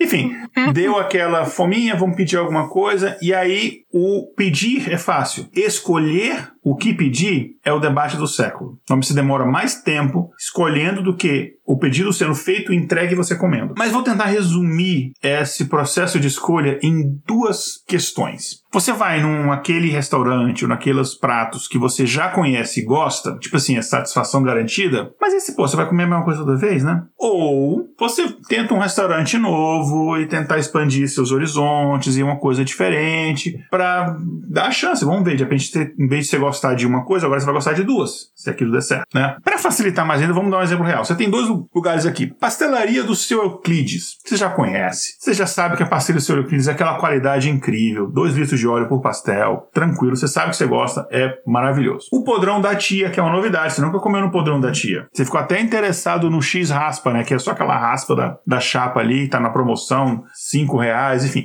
E aí? Você vai em alguma coisa que você já conhece, que tem garantido que você vai gostar, ou você vai tentar uma coisa nova, correndo o risco de não gostar. E aí aquele jantar que você planejou que ia ser maneiro, vai ser decepcionante. Tem um nome para esse tipo de coisa. E isso, isso você pode aplicar em várias coisas. Mas é um nome para isso. Esse é o que em inglês tem um, um, nome em inglês, depois eu vou. Porque se for pesquisar, a maior parte da, do conteúdo você vai achar em inglês, mas você pode pegar no chat GPT e traduzir se você não conseguir ler inglês. Mas enfim, o termo é explore versus exploit. Trade-off. Trade-off é com uma escolha que você faz, ou isso ou aquilo, né? Sei lá, é, tipo assim, se eu escolho uma coisa em detrimento da outra, tem pontos positivos e negativos. Então, explore e exploit, se você for traduzir, os dois aparecem em como explorar. Mas o explore é mais no sentido de você desbravar, de você pesquisar, de você se aventurar. E o exploit é mais no sentido de utilizar aquilo, tirar vantagem daquilo. Então, você vai explorar ou você vai usar o que você já conhece? Esse é o trade-off. Por que, que isso é um dilema, né? Porque se você quer satisfação garantida, obviamente obviamente, o, ex, o exploit, né? Você vai naquilo que você já conhece, é a melhor estratégia. Só que o problema é que, eu vou dar um exemplo, eu. Você vai ficar chocada. Eu tinha um paladar extremamente limitado, que depois, é, enfim, com o meu relacionamento novo, com minha esposa agora, eu ela conhece tudo que você possa imaginar de culinária, então eu tentei me educar e explorar novas coisas, porque às vezes você conhece outra coisa. Eu passei a vida inteira sem conhecer Nutella, por exemplo. Foi um dia que a gente foi, que passou um, uma semana, um fim de semana, sei lá, na casa do meu irmão, na, eu moro no interior da Bahia, a gente morava nessa época em Brasília, que, acho que a gente morava em Brasília, não sei se, acho que a gente não estava aqui ainda não. Que aí ele, e, mas por quê? Porque nunca despertou minha curiosidade. Aí eles tinham lá, não, prova aqui. E eu falei assim, meu Deus, isso é a melhor coisa do universo. Isso aqui é muito bom. Se eu tivesse ficado no exploit, eu nunca conheceria essa criação divina que é Nutella. Então, assim, tem essas coisas, né? Se você vai sempre naquilo que você já conhece, você perde a oportunidade. Eu era aquela pessoa que eu ia na sorveteria, eu ficava 10 minutos decidindo e sempre escolhia sorvete de baunilha. Hoje em dia eu tento explorar. Eu sou assim. Eu sou assim. Eu, por exemplo, assim, o restaurante que eu. A pizzaria que eu vou é sempre a mesma, o restaurante que eu almoço todo dia é sempre o mesmo. É, quando eu trabalhava presencial, eu sentava sempre na mesma mesa e na mesma cadeira. É, é muito assim, sabe? Uhum. Aí quando, por exemplo, assim, ai, o meu filho, o meu filho diz, mãe, eu quero comer uma coisa diferente. Eu digo, então, escolhe tu. Eu, eu, eu já saio, entendeu? Eu digo, escolhe tu, porque daí eu só aceito o que tu escolher. Pois é. Justamente por isso. É, a gente tem a questão do, do, do espectro autista aqui. Do é, autismo, eu, eu, tento, eu é. tento forçar a barra nisso daí para poder me permitir as coisas e tal. É. Então, enfim, e aí você pega isso em várias áreas, né? Você tem um domínio de determinadas habilidades. Eu vou avançando meu domínio, vou ficando muito melhor naquilo ali, continuando mais e mais e mais, ou eu adquiro novas habilidades. Mesma coisa, explore, exploit. Eu vou oferecer para os clientes os produtos que ele já conhece e gosta, ou eu vou surpreender o cliente com novidades. Tudo tem um lado positivo e negativo. Você pode surpreender com novidade, o cliente se assustar e tal. Exemplo, New Coke, exemplo clássico do marketing, né? Coca-Cola, para concorrer com a Pepsi, que estava um mercado maior do que a Coca-Cola, tentou lançar um sabor de uma Coca-Cola mais doce, que basicamente era uma resposta à, à Pepsi, que a Pepsi tinha lançado o desafio é, de as pessoas, teste cego, que as pessoas provavam é, Pepsi e Coca sem saber qual que era um, e qual que você prefere mais. No teste cego, a maioria das pessoas preferia Pepsi, então a Coca-Cola lançou a New Coke. Só que eles fizeram o quê? Tiraram a Coca clássica. Foi um desastre, é considerado até hoje um dos grandes exemplos de desastre em marketing. Com certeza você deve estudar isso na faculdade e tal. Explore, exploit. Sim, aham. É exatamente isso. Então, não é. Existe um, um preço a ser pago para as duas coisas, tá? O Netflix vai te recomendar aqueles filmes e séries que ela sabe que você gosta, ou ela vai tentar te recomendar uma coisa diferente da sua bolha para ver se você con- conhece. Tem risco, porque você vai, ah, não gostou, você para de assistir e Tá. vai para Amazon Prime. Então, tá. Mas e aí? Eu, como é que eu decido isso daí? No episódio 28, a gente tem, cara, tem fórmula matemática que você pode usar para aquilo dali. Mas vamos tentar trazer um pouco aqui para realidade. Antes, só ler um comentário aqui. A gente tem um comentário aqui da Sofia que falou para respeito à educação física, do que a gente falou anteriormente. Tudo respeito. Mas eu falando assim, eu não vou me meter, cada, cada, cada um no seu quadrado. Cada um no seu quadrado.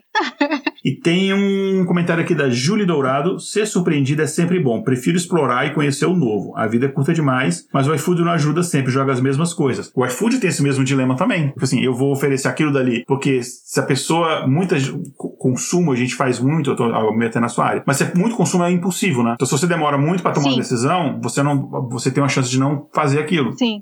É, é, tem o, o marketing a gente chama assim que quando dá muito, muitas, muitas, muitas opções para as pessoas, elas tendem a bugar. É. O cérebro delas buga, assim, sabe? Então aí tu acaba limitando essas, essas opções para poder fazer, para forçar a pessoa a decidir mais rápido. É igual aqui, tem um restaurante aqui nos Estados Unidos, é bem conhecido, que tem tudo quanto é lugar, que é o Cheesecake Factory, que é muito legal, eu gosto, bacana e tal. Mas eles têm um problema, o cardápio deles tem índice. Eles têm tudo que você possa imaginar. E é terrível por isso. Como tu escolhe isso? Como tu escolhe isso? Porque eles têm massa, eles têm carnes, eles têm saladas, eles têm tortas, eles têm é, frutos do mar, eles têm pizza, eles têm sanduíche, eles têm hambúrguer. Cara, eles têm qualquer coisa. E é, o cardápio deles tem índice, eu tô, tô, falando sério. É absurdo, assim. Mas enfim, voltando aqui. entra, mas entra dentro disso que tu falou, que é, é arriscar ou não, uhum. sabe? Porque tu pode ter, ter aquele. ir mais pro outro lado ou para esse mais amplo, assim, sabe? de arriscar. E uma coisa fundamental pra gente entender aqui em relação a esse, esse, esse, dilema é que o futuro ele é incerto. Eu vou explorar uma coisa nova, não tem como eu saber se eu vou gostar daquilo, né? Em relação a restaurante, por exemplo, você não tem como você saber, por exemplo, se esse restaurante novo que você decidiu não testar porque você quer ir no garantido, se ele vai fechar e aí você perdeu a única oportunidade que você tinha de provar aquela comida, se isso vale para qualquer coisa, sei lá, de um filme que você quer, quer assistir, de qualquer coisa, né? Isso, isso serve. Então, e nesse esse cálculo matemático ele vai muito nisso, né? Você tem o seguinte, se você explorar uma coisa nova, você tem duas possibilidades. Você não vai gostar ou você vai gostar. Se você não gostar, você vai ter uma experiência ruim, certo? Eu não gostei, vou ter uma experiência ruim, não vou mais naquele lugar. Se você gostar, quantas experiências boas você vai ter? Depende. É um local que está na cidade que você mora e você não vai se mudar, então você pode ter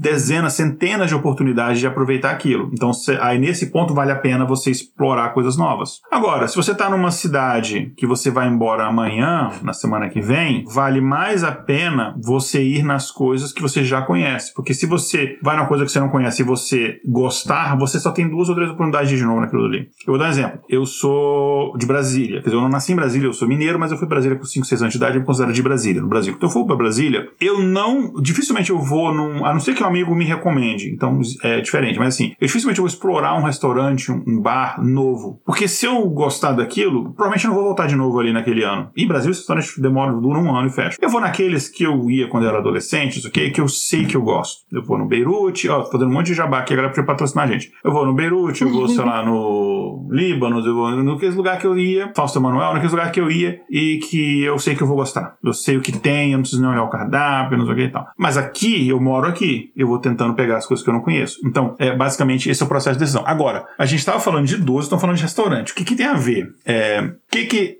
isso tem a ver com a adoção de novidades por conta dos idosos? Segue aqui, tio Igor e tia Jennifer que vão explicar. O mais interessante desse conceito do exploration versus exploitation é que ele é um negócio que parece, de certa forma, estar tá gravado no nosso cérebro. Sabe assim, criança fica muito animada quando tem, é, sei lá, quando ela conheceu novos amigos, ou ela vai fazer uma coisa diferente, ela está muito animada, ela tem mais tendência a testar coisas novas do que fazer o que ela está garantida. A criança, ela, inclusive, ela corre mais riscos por conta disso. Uma criança pequenininha, quando o bebê, quando ela pega um negócio, um copo, alguma coisa, ela joga no chão, ela está testando aquilo, porque ela está aprendendo o que é gravidade, ela não sabe o que é gravidade, ela está fazendo isso. É? E pessoas idosas, elas têm uma tendência muito pequena a testar coisas novas. Pessoas mais novas, elas estão muito mais aptas a chegar a ouvir uma música que ela nunca ouviu antes, que um amigo indicou, que ouviu falar, uh, ou ir num lugar novo, e pessoas mais velhas não. Por quê? Quando você é novo, se você tem uma experiência negativa, você vai ter uma experiência negativa daquela coisa. Mas se você gostar, se for uma experiência positiva, você tem o resto resto da sua vida inteira para ter aquela experiência. Se eu vou escutar uma banda nova e eu sou jovem, eu posso escutar essa banda durante muitos anos ainda se eu gostar dela. E se eu não gostar, eu escutei uma vez só. Quando você é mais velho, você não vai ter muito mais oportunidade para escutar aquela banda, porque você não tem muito mais tempo ainda de vida, você não, você, comparado com um jovem, né? Então, isso parece estar gravado no cérebro. É uma, uma decisão que a gente toma é, de forma inconsciente. Os riscos também, quando você é mais velho, são maiores. Como eu falei, uma pessoa jovem, ela cai do,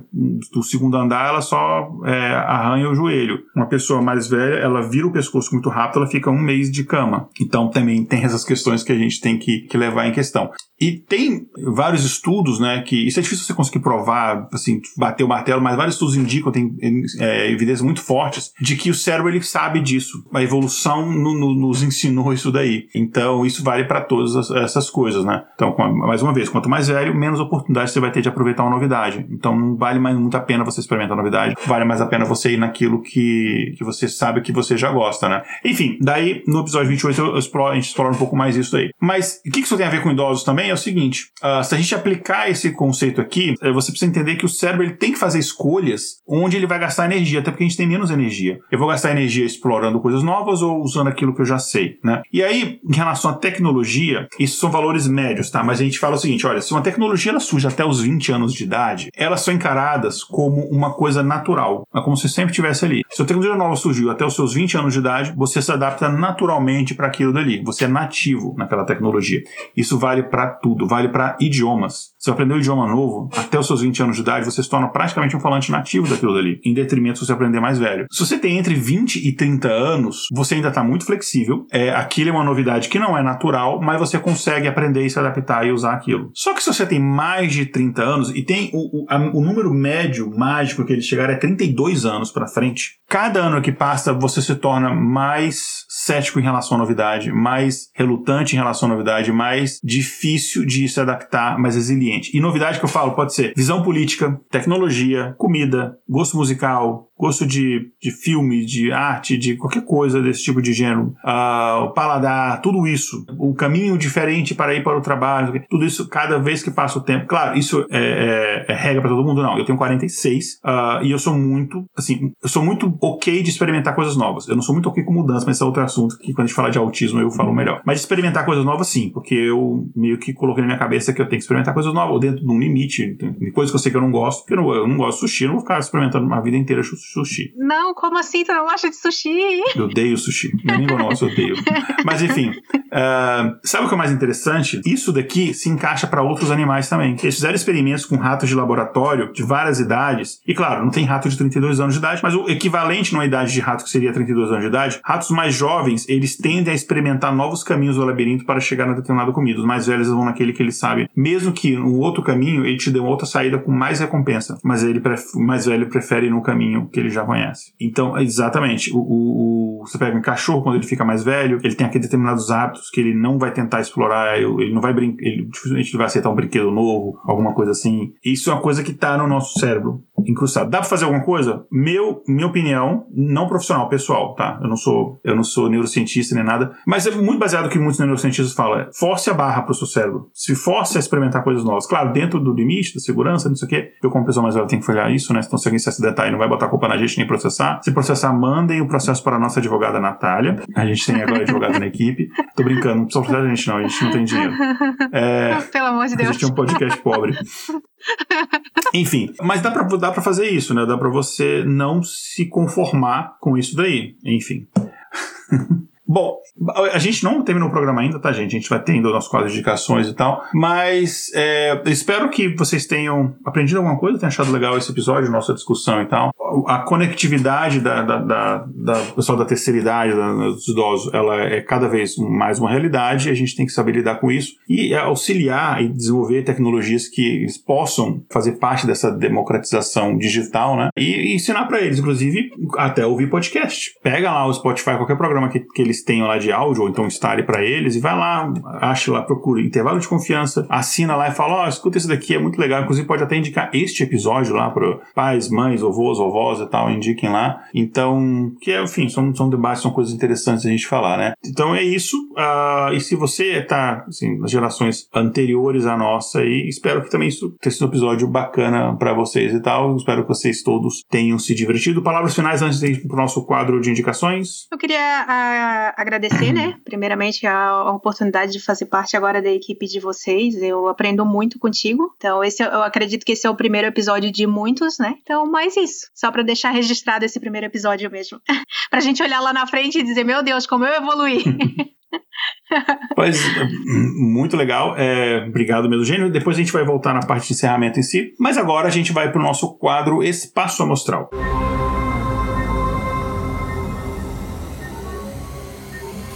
Espaço Amostral.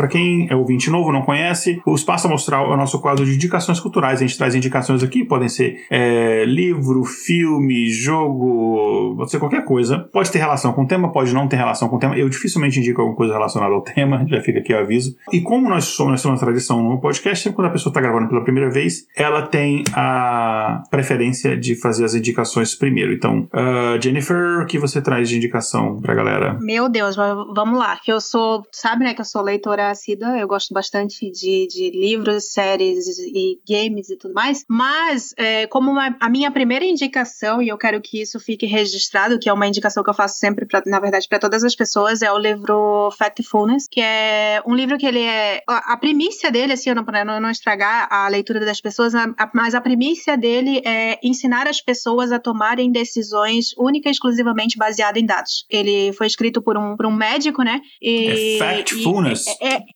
isso, e é, é, hum. essa é a premissa dele, assim, sabe? Por que, que eu, eu, eu, indico ele? Porque ele não é uma leitura pesada, para que, tipo, uh, pesada que eu digo no sentido muito técnica para o pessoal que não é de dados. Ele é, tem uma leitura mais fluida, assim, sabe? Então é interessante para pessoa que não é da área de dados também fazer essa leitura e aprender, assim, a, a ter esse, esse olhar um pouco mais crítico das coisas, assim, sabe? Então, essa é a minha indicação de livro. Muito legal. Mais alguma indicação? Nesse primeiro momento, não, assim, só mais o livro mesmo. Eu vou trazer duas indicações aqui. Uh, um é um podcast que eu maratonei, eu achei muito legal, que é o podcast. O nome eu não achei tão interessante, ele não é tão chamativo, mas como as pessoas que indicaram são pessoas que eu confio, eu dei uma chance e adorei. Ele é um podcast, assim, ele é um podcast americano que ele foi traduzido depois para o português, então ele tem em português, eu vou indicar aqui o em português. Mas se você for escutar os episódios mais antigos, você vai ver que ele parece.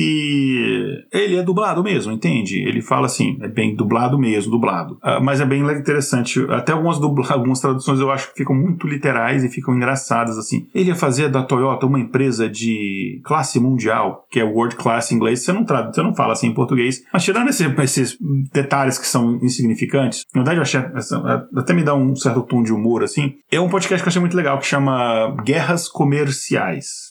Então você vai lá no Spotify, qualquer plataforma de áudio, bota lá guerras comerciais, você vai ver. E o que, que é esse guerras comerciais? Ele fala de batalhas de marcas. Então ele são, ele tem cada batalha ele tem quatro, cinco, às vezes seis episódios que eles falam sobre isso. Então tem Coca-Cola versus Pepsi, tem Toyota e Honda. É, se aprende muito legal. Tem o da, o que eu achei mais legal é da Mattel e da Hasbro, que são duas indústrias de brinquedo. Que aí você vai contar a origem da Barbie, G.I. Joe, do, todos esses brinquedos clássicos por que que eles existiram, como é que surgiram, bem interessante. Tem da, cara, um monte, tem um monte, tem o que da Microsoft e Apple, que é bem legal. Tem da IBM, do Univac, uh, antes disso, né, que foi a primeira guerra da computação de fato. Tem muito, muito interessante. Tem da Nike Adidas, tem, é bem legal. Então eu gostei bastante desse podcast, o Guerras Comerciais. Minha dica é pra galera que tá treinando inglês, tá estudando inglês, é você escutar o episódio em português, aí você sabe já o conteúdo que é, depois escuta o mesmo episódio em inglês, que tem a Commercial Wars. Então você pode assinar os dois podcasts, o inglês, e aí você escuta o mesmo episódio em inglês, que você já sabe o conteúdo e você. Enfim, é, é interessante. É igual o pessoal que tá aprendendo inglês, eu falo assim: veja um filme em inglês que você já viu, você já sabe a história. É bem mais fácil. Você não precisa se preocupar com o enredo, você vai se preocupando com a língua. Mas isso é outro assunto. Então, essa é a minha primeira indicação, podcast de guerras comerciais. A segunda é uma série da Netflix que eu tô indicando por um motivo muito egoísta, talvez, pode ser. É uma série da Netflix que se chama DNA do Crime. Uma série brasileira, chama-se DNA do Crime. Por que eu tô falando isso? Porque tem um amigo meu, inclusive ouvinte do podcast, que ele faz parte dessa, dessa série. Ele, ele aparece a partir do terceiro episódio, que é o Nobukai, é o nome do meu amigo, enfim. Ele, inclusive, ele tem uma pequena participação no episódio antigo nosso, que a gente fala como ser mais criativo, que a gente fala sobre ciência, o que a ciência fala sobre criatividade. E aí eu peguei depoimentos da, de várias pessoas, da Laerte, de várias pessoas, assim, da, da, da, de amigos, conhecidos de amigos, e ele foi um dos depoimentos que a gente, que a gente pegou e tal. Mas enfim, uh, ele é o, o personagem, só para o pessoal quem ele é, ele, ele aparece, se você for assistir essa série DNA do crime, ele aparece a partir do terceiro episódio. Ele é o, o personagem dele chama-se Oscar. Acho que ele é um piloto de avião, uma coisa assim. Uh, então fica a indicação aí, sai na Netflix DNA do crime, o podcast de guerras comerciais, a indicação da Jennifer foi o livro Factfulness. Igual Mindfulness, é Factfulness. Uh, é isso então. Mais uma vez, Jennifer, muito obrigado. Bem-vinda, equipe. Obrigado por gravar com a gente. Obrigada. E, gente, a gente está planejando muito conteúdo legal. Uh, enfim, a gente precisa para que a gente consiga viabilizar essas coisas que a gente quer fazer para já, mas principalmente muito ali pro ano que vem. Tá, cara, a gente tá pensando um monte de programas doidos, assim, tipo, programa que eu tô respondendo. Vou dar uns spoilers aqui. Talvez não role, mas eu quero empolgar a galera que, assim, vocês precisam divulgar, a gente precisa aumentar o número de ouvintes, precisa engajar mais, a gente precisa interagir mais com a gente, pra gente voltar o teorema de. voltar o, o pergunta de terça, voltar o teorema de segundo, voltar esses quadros antigos. A gente quer voltar o, o um quadro de que eu respondo perguntas sobre ciência comendo pimenta. Uh, enfim, a gente quer fazer várias coisas. Essa eu lembro. Uh, Isso eu lembro. a gente quer fazer, voltar ao quadro que a gente lê notícias da área de, de, de ciência, a gente quer fazer várias coisas. Mas, por exemplo, precisa de engajamento para vocês para ver o que, que a gente consegue viabilizar. A gente não vai conseguir viabilizar tudo, mas o que a gente conseguir a gente traz para vocês. Jennifer, é, o pessoal que quiser te encontrar, onde eles podem te achar, você quer deixar alguma rede social. E, gente, quando o episódio sair é, no nosso site lá na semana que vem, é, semana que vem, para quem tá assistindo a gravação ao vivo, lá no post do episódio vai ter os links bonitinhos e tal. Mas, uh, Jennifer, o pessoal te acha onde? Todas as redes sociais é Jennifer Frigo, tá? É Instagram, LinkedIn. Eu sou muito mais ativa no LinkedIn do que nas outras redes sociais, mas a pessoa vai me achar muito mais fácil, eu digo, né, ativamente online, digamos assim, no LinkedIn, que é Jennifer Frigo, mas em todas as outras redes sociais também é Jennifer Frigo com dois Fs, Jennifer com dois Fs. E é isso. Muito legal. Então, gente, para quem acompanhou aqui, um abraço a todo mundo que, que acompanhou. Aqui a Julie Dourado mandou outro comentário aqui, muito legal as indicações, vou conferir. Uh, lembrando que todos os nossos episódios ímpares conferem nas nossas redes sociais, a gente está em transmissão ao vivo. E é isso. Um grande abraço para todo mundo. Obrigado a todos, obrigado, Jennifer. Tchau, tchau. Na Schledanau.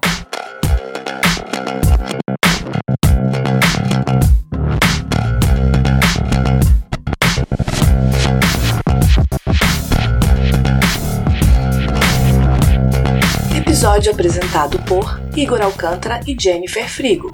Pauta escrita por Sofia Massaro. Vitrine Júlia Frois com a colaboração do Mid Journey. Vinhetas Rafael Chino e Léo Oliveira. Voz das vinhetas Letícia Dacker e Mariana Lima. Direção de redação Tatiane do Vale. Redes sociais Kézia Nogueira e Tatiane do Vale. Gerência financeira Kézia Nogueira. Edição Léo Oliveira. Para saber mais sobre o nosso projeto e apoiar a divulgação científica, visite intervalodeconfianca.com.br.